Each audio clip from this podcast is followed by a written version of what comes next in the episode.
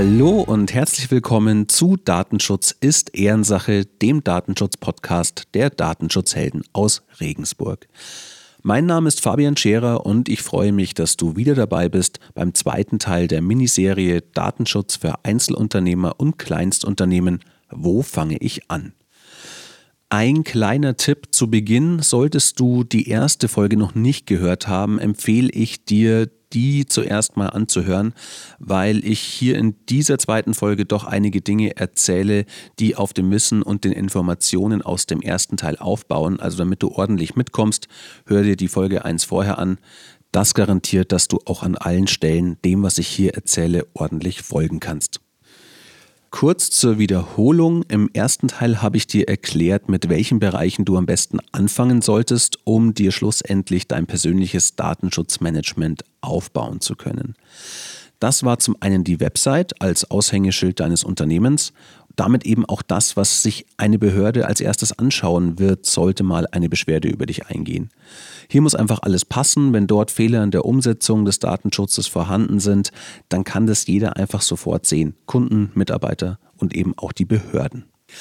Dann hatten wir den Punkt mit dem Abschließen der Auftragsverarbeitungsverträge. Ich denke, auch das sollte auf jeden Fall einfach umsetzbar sein. Das ist einfach wichtig, um dich beim Einsatz von Auftragsverarbeitern rechtlich sauber abzusichern. Schließlich bist immer noch du für die Daten, die deine Auftragsverarbeiter für dich verarbeiten, verantwortlich. Und zu guter Letzt hatten wir das Thema mit dem Verarbeitungsverzeichnis. An dieser Stelle möchte ich vielleicht noch einmal erwähnen, das ist nichts, was du von heute auf morgen erledigt haben musst. Es muss natürlich gemacht werden, aber es ist auch nichts, was jemals wirklich fertig werden wird. Deine Verarbeitungen werden sich im Laufe der Zeit verändern, sei es, dass du Dienstleister wechselst, kündigst oder neue hinzunimmst oder vielleicht Geschäftszweige erweiterst oder auch welche aufgibst. Also hab auf dem Schirm in regelmäßigen Abständen zu prüfen, ob dein Verarbeitungsverzeichnis noch aktuell ist oder ob hier irgendwo Handlungsbedarf besteht. Das waren die drei Themen, die ich dir in Teil 1 erklärt habe, aber das soll natürlich nicht alles gewesen sein. Wie in der letzten Folge schon angekündigt, möchte ich dir in dieser Folge etwas über das Thema Rechtsgrundlagen und zu den technischen und organisatorischen Maßnahmen erzählen. Fangen wir einmal mit den Rechtsgrundlagen an. Immer wenn du Daten verarbeitest, also erhebst, erfasst, organisierst, ordnest, speichert und alles weitere, was in Artikel 4 Absatz 2 noch so als Verarbeitungen genannt ist, brauchst du dafür eine Rechtsgrundlage. Ohne passende Rechtsgrundlage keine Datenverarbeitung, da ist nichts dran zu rütteln. Aber das Schöne ist ja, dass wir die DSGVO haben und in Artikel 6 der DSGVO eben alles zur Rechtmäßigkeit von Verarbeitungen geregelt ist. So heißt es in Artikel 6 Absatz 1, die Verarbeitung ist nur rechtmäßig, wenn mindestens eine der nachstehenden Bedingungen erfüllt ist. Und genau diese Bedingungen wollen wir uns jetzt erstmal etwas genauer anschauen. Nicht wundern, ich beginne jetzt mit dem Buchstaben B dieses Artikels. Äh, den Buchstaben A, den stelle ich ans Ende meiner Erklärung, weil an diesem Punkt noch einmal besondere Bedingungen hängen und ähm, die ein bisschen umfangreicher sind. Deswegen möchte ich die gerne an den Schluss stellen. Also fangen wir an. Artikel 6 Absatz 1 Satz 1 Litera B. Die Verarbeitung ist rechtmäßig, wenn diese zur Erfüllung eines Vertrags erforderlich ist, dessen Vertragspartei die betroffene Person ist oder zur Durchführung vorvertraglicher Maßnahmen erforderlich ist, die auf Anfrage der betroffenen Personen erfolgt. Ja, das heißt übersetzt, wenn dir zum Beispiel jemand eine E-Mail mit einer Auftragsanfrage schickt und du hierfür bestimmte Angaben an personenbezogenen Daten brauchst, dann darfst du diese auch verarbeiten aufgrund dieser Rechtsgrundlage. Oder mal angenommen, du gibst Klavierstunden dann darfst du zum Beispiel die Kontaktdaten speichern, um bei Absage oder Verschiebungen einfach Bescheid geben zu können. Sonst wartet der vor der Tür und du konntest ihm nicht Bescheid geben. Oder als ganz klassisches Beispiel die Rechnungsdaten, Name, Anschrift, die du benötigst, um deinen vertraglichen Bestandteil, nämlich dem Kunden eine gültige Rechnung ausstellen zu können, eben auch erfüllen kannst. Schauen wir uns Ziffer C genauer an. Die Verarbeitung ist zur Erfüllung einer rechtlichen Verpflichtung erforderlich, der der Verantwortliche unterliegt. Das haben wir zum Beispiel bei den Aufbewahrungspflichten bestimmter Dokumente. Sprich, wenn dir der Gesetzgeber vorschreibt, dass du deine Buchhaltungsunterlagen so und so lang aufzuheben hast, dann darfst du das eben mit dieser Rechtsgrundlage auch tun.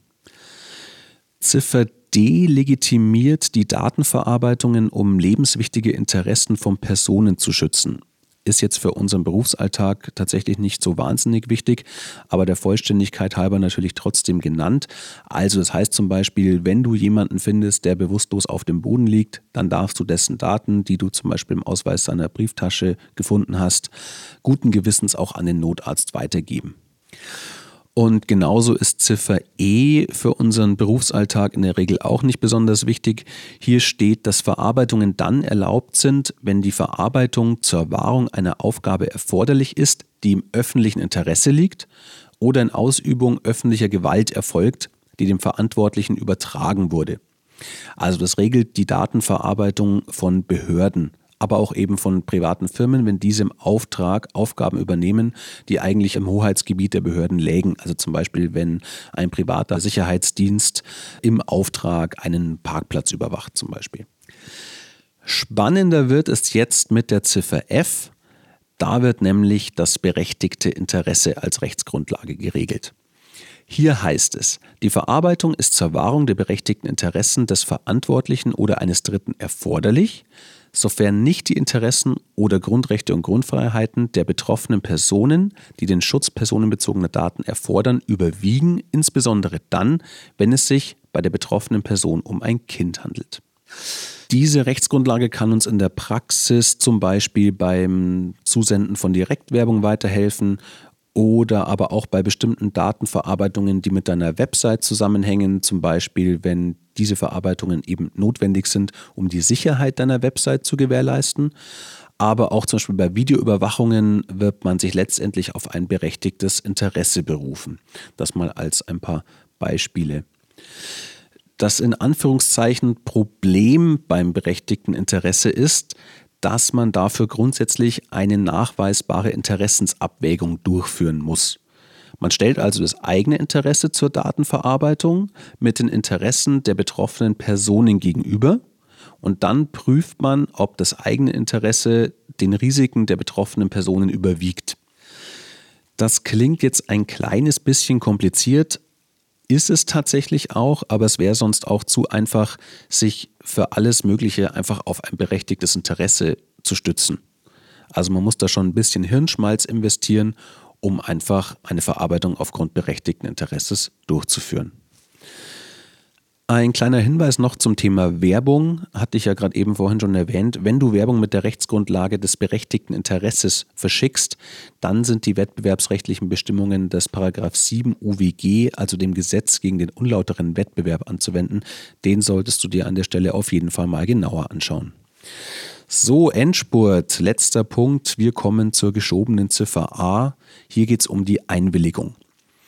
Du darfst Daten natürlich dann verarbeiten, wenn dir die betroffene Person ihre Einwilligung zur Verarbeitung der sie betreffenden personenbezogenen Daten für einen oder mehrere bestimmte Zwecke gibt.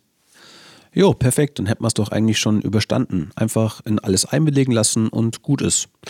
Ja, wenn es denn nur so einfach wäre, aber so einfach ist es natürlich dann wieder nicht. Also grundsätzlich kann ich mir natürlich für jede Verarbeitung sofern sie nicht in irgendeiner Art und Weise verboten ist, eine Einwilligung geben lassen. Jetzt aber der Punkt, warum ich diesen Punkt nach hinten geschoben habe. An der Erlaubnis, Daten aufgrund einer Einwilligung zu verarbeiten, hängt nämlich zum einen der Artikel 7 der DSGVO. Das sind die Bedingungen für die Einwilligung. Zum anderen gibt es hier auch äh, diverse Erwägungsgründe. Der wichtigste der Erwägungsgrund 32. Und äh, da stehen eben Punkte drin, die auf jeden Fall noch zu beachten sind. Ganz wichtig, grundsätzlich einmal muss eine Einwilligung immer freiwillig, informiert und unmissverständlich sein. Du kannst dir zum Beispiel keine Einwilligung holen, indem du sie an eine Bedingung knüpfst. Also kennst du vielleicht aus dem Internet, du bekommst das gratis E-Book hier nur, wenn du gleichzeitig in den Erhalt des Newsletters einwilligst. Das ist nicht freiwillig. Und dann natürlich die Sache, dass eine Einwilligung jederzeit widerrufen werden kann. Also von jetzt auf gleich. Zum Beispiel, du nutzt auf deiner Website ein Foto mit einer Person drauf, die eingewilligt hat, dass du dieses Foto dafür verwenden darfst. Wenn diese Person aber jetzt beschließen sollte, dass sie da jetzt nicht mehr drauf sein will, dann hast du auch dieses Foto instant wieder zu löschen. Das ist auf so einer Website noch relativ einfach, wird aber zum Beispiel auf Social-Media-Kanälen ungleich komplizierter. Also hier eben ganz wichtig, denk, bevor du Daten aufgrund einer Einwilligung verarbeitest, drüber nach, welche Konsequenz denn eben die Rechte der Betroffenen für deine Verarbeitung haben können. Warum genau erkläre ich dir das jetzt alles? Ganz einfach weil du dir massiv viel Arbeit sparen kannst, wenn du dir schon, bevor du einen neuen datenverarbeitenden Prozess implementierst oder eben einen bestehenden veränderst, Gedanken machst, ob du für die Verarbeitung eine Rechtsgrundlage besitzt. Und eben, was die Folgen davon sein können, sich auf die ein oder andere Rechtsgrundlage zu stützen.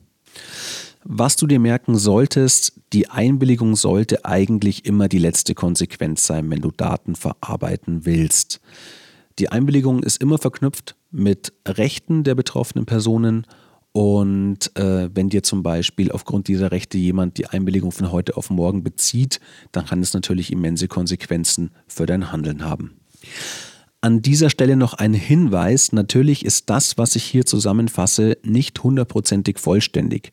Ich habe mich auf die Informationen beschränkt, die in meinen Augen für dich als Einzelunternehmer, Freelancer oder eben Unternehmer mit wenigen Angestellten besonders wichtig sind, um äh, mit dem Aufbau eines Datenschutzmanagements zu starten und eben zu verstehen, worum es im Großen und Ganzen eigentlich geht. Wenn man das tatsächlich alles äh, in 10 Minuten Podcast erklären könnte, dann bräuchte es ja Datenschützer, wie ich einer bin, gar nicht mehr. Und das wäre ja schade für mich.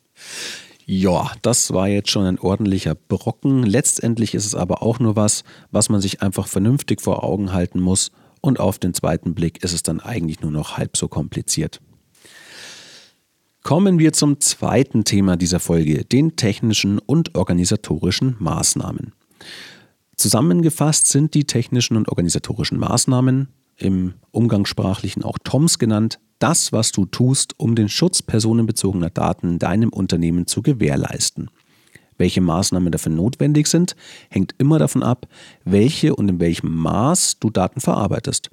Man kann also nicht pauschal sagen, welche Maßnahmen hier in Anführungszeichen die richtigen sind. Die DSGVO formuliert das in Artikel 32 folgendermaßen.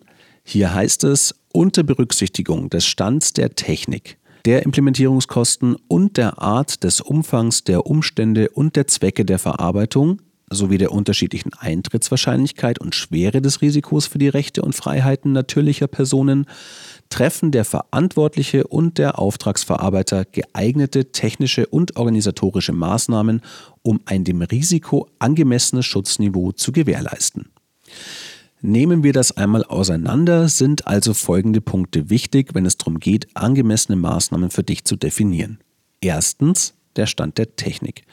Wenn du mit einem Uralt-PC Daten verarbeitest, für den es keine Sicherheitsupdates mehr gibt und deswegen schon fast klar ist, dass du damit angreifbar bist, dann ist das nicht der Stand der Technik. Wenn du eine uralte Haustüre mit einem super einfachen Schloss hast, dahinter aber schützenswerte Daten liegen, dann ist das nicht der Stand der Technik. Du bist also verpflichtet, auf solche Dinge zu achten und dich auf einem aktuellen technischen Stand zu halten. Aber eben nicht um jeden Preis. Und hier sind wir beim zweiten Stichwort, den Implementierungskosten.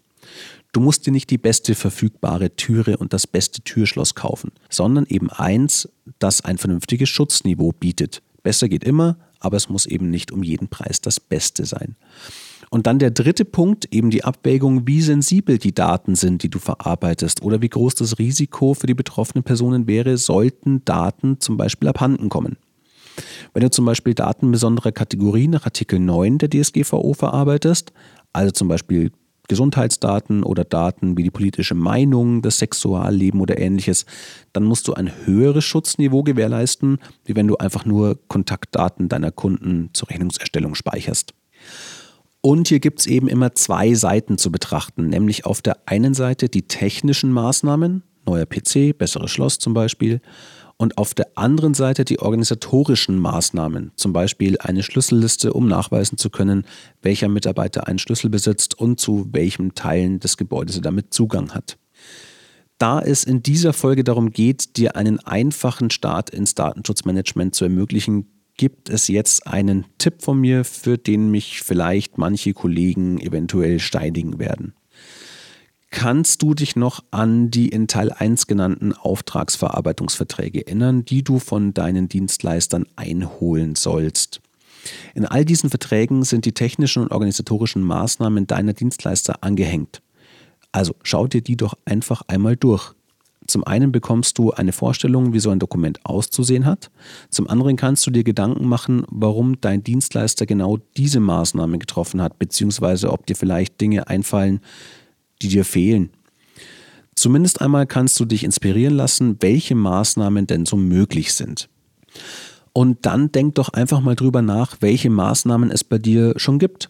Also sind die Festplatten deiner Computer verschlüsselt, nutzt du sichere Passwörter, schredderst du deine Akten oder landen die nur einfach so in der Papiertonne, kann man durchs Fenster Dinge in deinem Büro sehen, die nicht für die Öffentlichkeit bestimmt sind und so weiter. Und diese Dinge dokumentierst du. Dabei wirst du merken, dass du wahrscheinlich unbewusst schon einiges getan hast, weil es einfach der gesunde Menschenverstand so will. Aber du wirst, besonders wenn du dir die Toms deiner Auftragsverarbeiter durchschaust, auch auf Maßnahmen stoßen, an die du vielleicht noch gar nicht gedacht hast, die aber vielleicht ganz einfach umsetzbar wären und für dich auch sinnvoll wären. Und tada! Schon bist du mit deinem Datenschutzmanagement gleich wieder einen großen Schritt weiter. Und natürlich, wie auch beim Verarbeitungsverzeichnis, sind die TOMs ein lebendes Verzeichnis. Heißt also, kaufst du dir ein neues Notebook, zum Beispiel mit einem Fingerabdruckscanner, der dir die Passworteingabe spart, dann ist das zum Beispiel ein neuer Eintrag in deinem Verzeichnis. Technische organisatorische Maßnahme, Zugriff per Fingerabdruck. So, irgendwie ist die Folge jetzt doch länger geworden als geplant, aber ich glaube, du hast einen guten Überblick über das Thema Rechtsgrundlagen und über die technischen und organisatorischen Maßnahmen bekommen können. Wenn du noch Fragen oder Anregungen hast, schreib uns gerne eine E-Mail an ehrensache.datenschutzhelden.eu. Wenn es dir gefallen hat, lass auch gerne ein paar Sterne oder eine Bewertung da und erzähl uns auch gerne weiter. Servus, Pfirti und Baba. Ich bin der Fabian, Grüße aus Regensburg und bis zur nächsten Folge von Datenschutz ist Ehrensache.